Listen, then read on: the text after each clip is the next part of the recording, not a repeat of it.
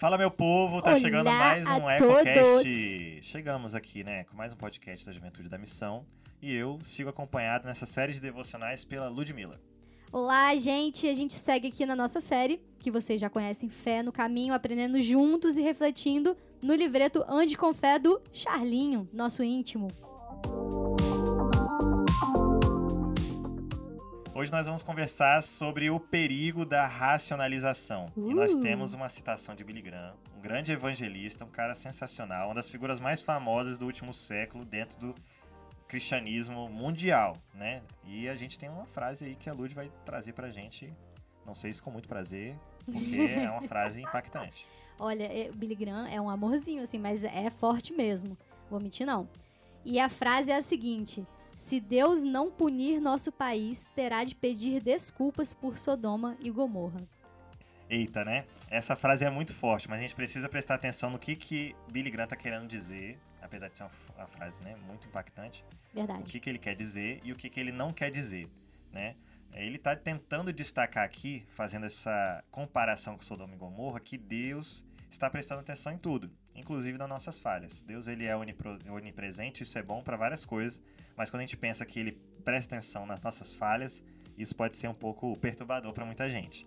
Então a gente precisa entender aqui também que, de certa forma, também não está em jogo uma espécie de pique-pega divino em que Deus está na esquina esperando a gente errar para punir, como ele fez com Sodoma e Gomorra também. Olhando com uma lupa, né? Esperando a gente. É, fazer é o primeiro erro. isso que tá rolando aqui não. O que tá em jogo aqui na realidade é uma consciência, né? Que nada foge do conhecimento, nada foge da soberania de Deus, sob risco de ser injusto, segundo o seu próprio caráter, considerar os erros de, um, de, de uns como Sodoma e Gomorra e não considerar o erro de pessoas como eu e você. Pois é, e a gente pode dar uma olhadinha nessa história um pouquinho mais de perto, pensando no que isso tem a ver com esse tema de o perigo da racionalização. Vamos seguir aqui com a nossa história de Abraão, né, como nosso pano de fundo, e hoje a gente vai ler Gênesis no capítulo 19, versículos 12 a 13. Os anjos perguntaram a Ló: Você tem outros parentes na cidade? Tire todos daqui, pois estamos prestes a destruir toda a cidade. O clamor contra ela é tão grande que chegou ao Senhor, e ele nos enviou para destruí-la. É, a gente precisa lembrar algumas coisinhas aí diante desse texto para a gente entender o que está rolando. A primeira coisa é que Ló e sua família escolheram habitar nessa região. Eles tinham todas as possibilidades, Abraão deu carta branca para eles escolherem onde eles iam morar. E eles escolheram deliberadamente. De, essa palavra é difícil, né? Deliberadamente é, viver naquele lugar, construir uma vida naquele lugar, dentro daquele contexto cultural, religioso que eles já conheciam e que era muito distante do que Deus queria para a vida deles, ou distante da cultura que Deus é, quer criar dentro do povo dele, né? É, como que a gente conhece essa palavra, Do- Douglas? É choices, Choice, escolhas. É, exatamente, escolheu, escolheu. Vale notar também que eles não fizeram isso porque eles buscavam influenciar aquele povo, né? Mas praticamente, como a gente viu no, no episódio anterior do nosso podcast, eles se conformaram é, com uma vida, com a vida que eles tinham lá em Sodoma e Gomorra. A gente reparou isso no último episódio, né? Que Ló tinha essa questão de estar imerso nessa cultura e que a história talvez pudesse indicar pra gente se isso era bom ou não. E a gente tá vendo que não era bom, né? Ele era um ser humano, assim, realmente bem ser humano, né? Tava na cultura, foi seduzido por ela e isso o afastou, né, dos caminhos de Deus, de certa forma. E a gente falou, né, como eu disse em outro episódio também, que Abraão era gente como a gente e Ló também era gente como a gente Sim. né? A gente vê que Ló se aproxima muito da forma que a gente lida com a cultura à nossa volta e na nossa relação com ela. E mesmo a gente considerando que Ló está há mais de 3 mil anos, 3.500 anos de distância da gente, e distante também espacialmente, né? Ele não morava no Brasil. é, a gente é muito parecido com ele, mais do que a gente imagina e mais do que a gente gostaria de ser. Diferentes, porém iguais, né? A gente Uhum. compartilha das mesmas fragilidades, das mesmas tentações e desejos da nossa natureza, né? E a pergunta que já salta pra gente é: como que Ló, sendo lá em 2 Pedro 2,7, era considerado um homem justo, né? O, o homem justo Ló, como que, que ele vivia tão confortavelmente em Sodoma?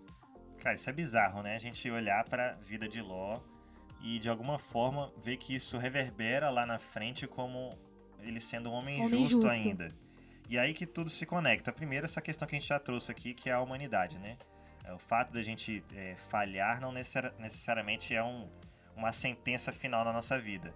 Mas isso se conecta também com o, o nosso, o nosso tema aqui, porque a grande questão é o perigo da racionalização dos nossos comportamentos e, em especial, das nossas falhas, dos nossos pecados. Então, com o passar do tempo, Ló foi se amoldando a essa cultura. E aí, nesse processo, a visão dele, a percepção de Ló a, res- a respeito da, de quem ele era, de, quem, de qual era a fé dele, de quem ele cria, é, dos seus hábitos que ele deveria ter, foram comple- completamente distorcidas. Tudo isso aí, todas essas coisas foram distorcidas. E aí, é, com isso, a sua relação com Deus se enfraqueceu e aí ele se perde com outros tipos de relação.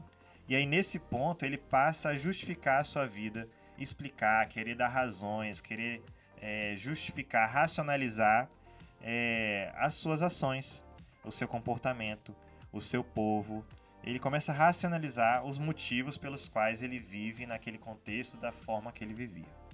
Aí encontrou todo mundo, encontrou eu, você, pegou geral Todos esse nós. comportamento, né? Porque se a gente olhar para nossa própria vida, a gente vai perceber que nós também temos tolerado e racionalizado algumas coisas que nós pensamos, sonhamos, fazemos, né, dando justificativas das mais diversas para tentar encontrar algum tipo de coerência no que a gente faz.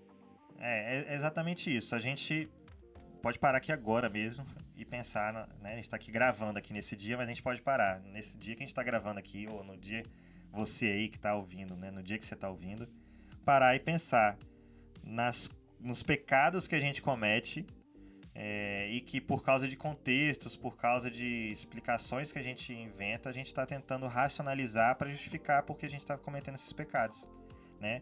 Muitas pessoas acabam é, justificando é, comportamentos dentro do casamento, é, falando que ah não é porque o meu cônjuge é de tal jeito, é por isso que eu sou assim, ou então Tipo, eu pessoas que- fiz, mas tem motivo, é, né? exatamente, tem motivo. É como se ter motivo fosse a justificativa pro seu pecado, Isso aí. né? Então a gente faz isso com tudo. Ah, eu fiz isso, mas é porque eu estava com muita vontade, eu estava muito carente, né? Então isso vai pegar todas as áreas. A gente pode pensar no trabalho, isso acontece, ou você vai fazer uma prova e aí você colou ou, ou- ou trapaceou naquela prova porque você precisava daquela vaga. Você mentiu no seu currículo porque você precisava de um emprego. Então tem uma série de coisas que você justifica. Percebe que esse perigo da racionalização tá em tudo na nossa vida, no, no- nos nossos, nas nossas amizades, no nosso namoro, no nosso trabalho, no colégio, em tudo, em tudo, em tudo. A, a nossa mente e coração têm sido poluídos e anestesiados pelos pecados à nossa volta, nos levando a racionalizar um comportamento pecaminoso. E aí que a gente pode voltar para essa citação do Billy Graham, né? Chamando a atenção para o fato de Deus estar atento a tudo, inclusive aos erros. E isso é um ensinamento para que a gente lide com os erros de forma séria também.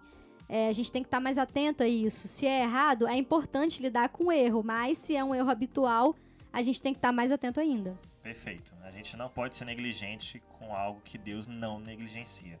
Então nós precisamos, assim como Deus, amar aquilo que é justo e correto e que glorifica o nome dele. E chegamos ao final do nosso episódio, mas precisamos sintetizar a reflexão de hoje para fechar. Manda aí, Douglas. Vamos lá, sintetizar é o meu grande poder que não tem, na verdade. Mas vamos lá. É, você que está nos ouvindo aí, você pode refletir agora. Quais pecados você tem tolerado na sua vida? Eu tenho certeza que todo mundo sabe quais são os pecados que você comete diariamente, ou que comete, talvez não tão diariamente, mas a cada dois dias aí, né?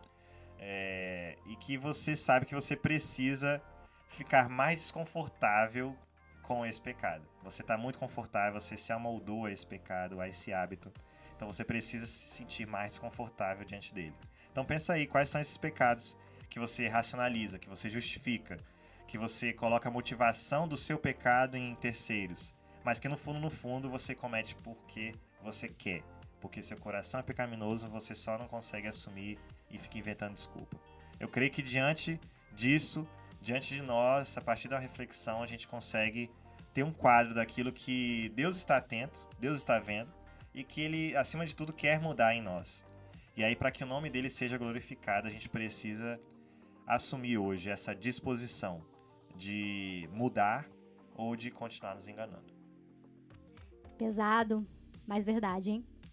É... Que bom, né? Se fosse mentira. Meu Deus, a gente realmente tem que se colocar vulnerável, né, diante de Deus nesse sentido. Que ele vai sondar os nossos corações e ele realmente sabe o que, que a gente precisa mudar para que o nome dele seja glorificado. Amém. E como está escrito em Tiago 1:21, né? Portanto, removam toda a impureza e maldade e aceitem humildemente a palavra que lhes foi implantada no coração, pois ela tem o poder para salvá-los. É isso aí, pessoal. Nós chegamos ao final mais uma vez, mas Ah. esse não é o fim. Se Deus quiser, estaremos aqui de novo semana que vem. Uhul! E a gente segue junto nessa, gente. Siga a gente nas redes sociais para ter mais conteúdos da nossa juventude. É isso aí. Fique com Jesus, galera. Valeu! Tchau!